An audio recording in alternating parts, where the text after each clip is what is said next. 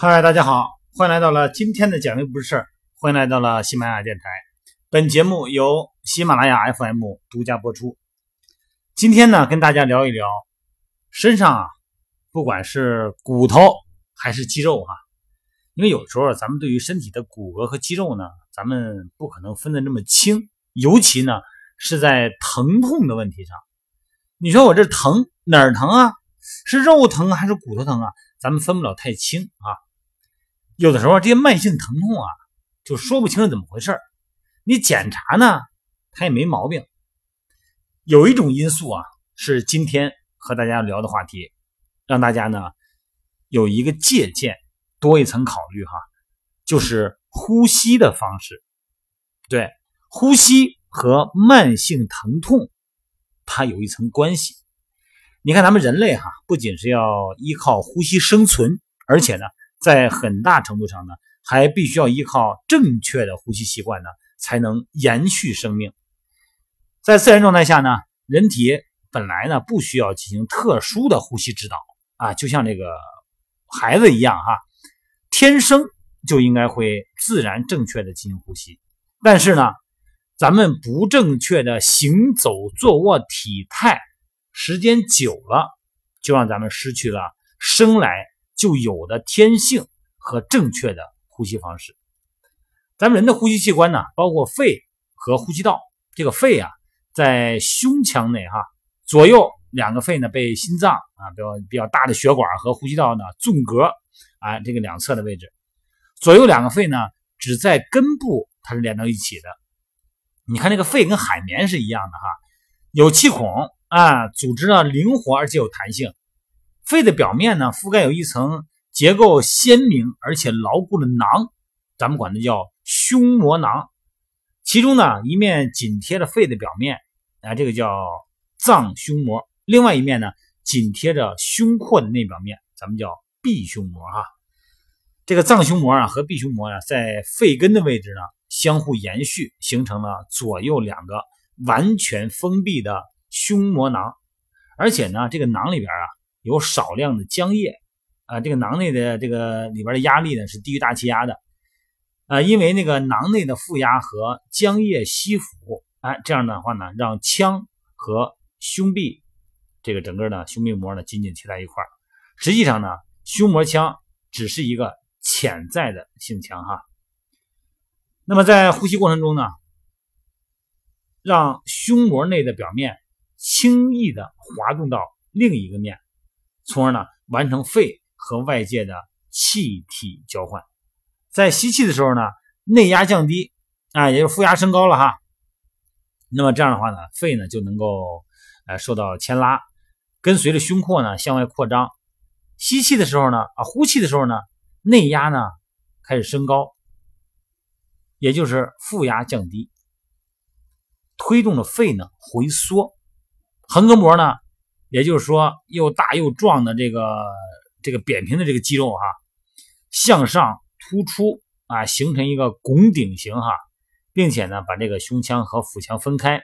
尽管通过咱们的意愿啊，主观的努力呢，横膈膜呢可以转变成为半自主运动的肌肉，但是平时啊，它几乎和心脏一样，它是自主运行的，咱们呢不怎么去控制它。当那个横膈膜呢扩张的时候。就让这个胸廓和肺的尺寸呢就大大增加了，空气呢就进入到哎这个空腔中了。那它松弛下来以后呢，这个胸肺也收缩，空气呢就排出去了。哎，人就是这么呼吸的。这个按说呢不用什么刻意练习哈，但是如果出现了体态不好的问题呢，呼吸就受限了啊，很多的功能呢就会被卡住了啊，就受限啊。咱就说一说这个呼吸跟疼痛之间的关系。一个呢是膈肌的活动不足，你看每天现在这段时间，我们地坛体育馆这个轻型健身的比较忙嘛，来很多评估的呀，包括做这个一些做训练的私教的啊，这些会员呢，我很多动作让他们先做呼吸，我先看一看会不会这个动作模式怎么样。平静的呼吸的时候呢，这个吸气呢，通过膈肌包括肋间外肌的收缩，这个主动进行。呼气的时候呢，通过自然放松肌肉，肺里边的气体呢，依靠肌肉和肺组织的弹性作用，自然呢排出哎肺里边的气体，这个是一种被动进行的。那么膈肌呢是呼吸过程中主要的动力来源，百分之八十哈呼吸是由这个膈肌来完成的。参与吸气的肌肉呢，还包括胸大肌、胸小肌、斜角肌、胸锁乳突肌啊、肋间外肌，包括一些这个肩提肌哈、前锯肌，包括斜方肌啊，甚至说代偿的肌肉都可能出现，竖脊肌都有可能。那么膈肌运动的模式如果出现问题的时候呢，辅助呼吸的肌肉就会被过度的激活。你比方说胸锁乳突肌、斜角肌，哎，这个损伤呢都跟呼吸有关。很多的时候呢，出现这个肩部的疼痛了，什么原因呢？啊，一评估，向左转转头，向右转转头，啊，胸锁乳突肌两边对称度不够，那怎么回事呢？是什么产生这个原因呢？然后接下来我就让他们做呼吸动作，原来是呼吸代偿的原因哈。很多的朋友呢是这个经过头部啊，这个包括颈部和肩部的疼痛呢，其实原因呢都可能是因为辅助呼吸机过度的使用。咱们需要呢在上私教课的时候和平时啊重新训练呼吸方式。以降低辅助呼吸机过度的负荷，来提升横膈肌的活动度。也就是说啊，你得学会俯视啊横膈肌的动作呼吸。另外一个呢，就是胸式呼吸呢，对关节活动度的限制啊。因为咱们人体的胸廓啊，这个解剖结构呢，会让胸式呼吸呢是一种比较低效的呼吸。这胸廓是由骨性结构构成的。它没办法进行大幅度的收缩，它跟那个膈肌不一样，膈肌它是软的肉。那么骨头，你想它扩张往外，这就不得不使用辅助呼吸机来帮助增加胸腔了，来代偿完成呼吸，来保证通气量。但这种呼吸方式呢，会让肋骨产生反复持续的提升。那么在肋椎这个关节的位置哈，出现一个后旋，或者是椎骨呢，相对于肋骨的前旋。这就会伴随着胸椎节段的伸展不足，或者是驼背，啊，这样的话呢，会形成恶性循环，产生肌肉失调和慢性疼痛。呼吸呢，还和神经系统的相互影响。这个呼吸的控制啊，是由中枢神经系统，也就是说呢，是由脑和脊髓，这属于中枢神经，还有周围神经，就是躯干周围的这些神经啊，就包括这个四肢啊，啊，外周的神经。来起一个平衡作用的自律神经系统呢，又分为交感神经和副交感神经。那么还有这个肠神经系统啊。经过科学家的研究表明，呼吸模式的改变呢，可以改变自主神经的状态。那么高频的呼吸呢，会加强交感神经的作用。虽然自主神经系统呢，并不会直接支配自主收缩的骨骼肌肉，但是呢，可以影响机体的神经紧张状态。交感神经的作用增强呢，就会导致精神，咱们的神经系统啊保持很紧张，保持焦虑。那么这样的话呢，有可能导致肌肉的过度紧张。所以说，你看这个斜方肌啊、肩胛提肌啊、胸锁乳突肌啊、胸大肌啊这些肌肉呢，在生物学的特性呢，它就决定了它很容易发生紧张。所以呢，当咱们的交感神经这个增强的时候呢，这种肌肉就会更紧张。咱们腹腔内脏哈。包括末梢的毛血管收缩，心跳呢加快就会加强。那么支气管平滑肌的扩张呢，这个是交感神经它也要起的作用。交感神经还有什么作用啊？肠胃蠕动，包括内分泌啊这些功能，包括新陈代谢的亢进，包括咱们的瞳孔放大，这都跟交感神经兴奋有关。但是副交感神经要兴奋了会怎么着？正好相反，心跳减弱。支气管平滑肌收缩，肠胃功能加强，促进消化液的分泌，瞳孔缩小。所以说呢，当咱们的交感神经系统的运作呢占到主导地位以后，咱们会生活在一种高度警觉的状态啊。这个呢，咱们称之为上升调节。这个上升调节呢，会对咱们的呼吸模式产生一些消极的改变。那么更改呼吸过程呢，要募集的就是呼吸机。那这个改变呢，也会更改运动神经控制，导致咱们的肌肉骨骼出现酸痛。你看，咱再说一说深呼吸哈，它特别有助于平复交感神经的唤醒，哎，来增加呢疼痛的阈值，就是你可以让疼痛的承受力更大一些。通过你看，咱们作为教练啊，通过教给会员如何进行横膈肌的呼吸，哎。学会了腹式呼吸，咱们就可以增加副交感神经的活动度。这样的话呢，就可以让身体放松，降低疼痛反应。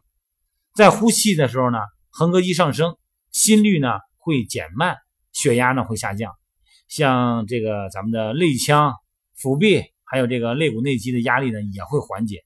那结果呢肯定是身体放松嘛，拉伸的作用呢，包括就起到一个安抚、拉伸我们内脏的功能作用。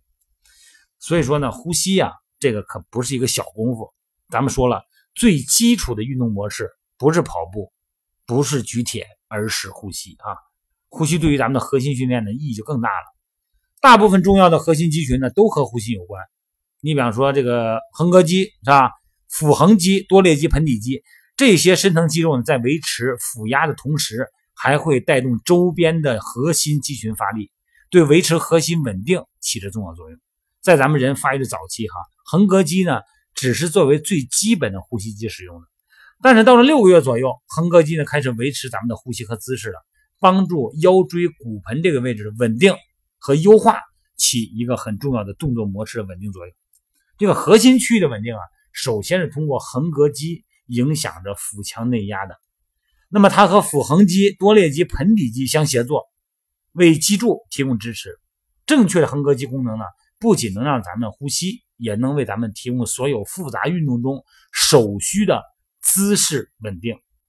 再多的臀肌和核心肌肉的这个强化训练，也没办法补偿横膈肌活动的缺失。所以说呢，养成正确的呼吸方法是咱们运动的第一步。包括之前咱们说到过的哈，这个不管是剖腹产还是顺产的啊，年轻的妈妈们，第二天生完宝宝了，能不能练呢？能练。能练什么呀？能练呼吸。所以说呢，最基础的呼吸动作哈，咱们别小看了呼吸哈。那么可以通过刻意练习来实现正确的呼吸。咱们简单介绍一下啊，之前我也说过，但是昨天晚上我们有一个朋友给我打电话，打了有十几分钟，就专门是因为他产后嘛，也是专门说这呼吸的事儿。听了音频以后呢，然后就问这呼吸应该怎么做。我说我不是好像我说过了吗？啊，说的不太清楚，再说一遍呗。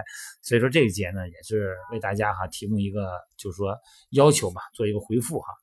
还是那句话，首先是平躺着，仰卧，面朝上哈，一个手呢你放胸前，一个手呢放到腹前，鼻子呢缓缓的吸气，你感觉这个胸腹部啊胀大了，再由嘴呢慢慢吐气，同时呢感觉腹部减小了，哎，这是一个哈。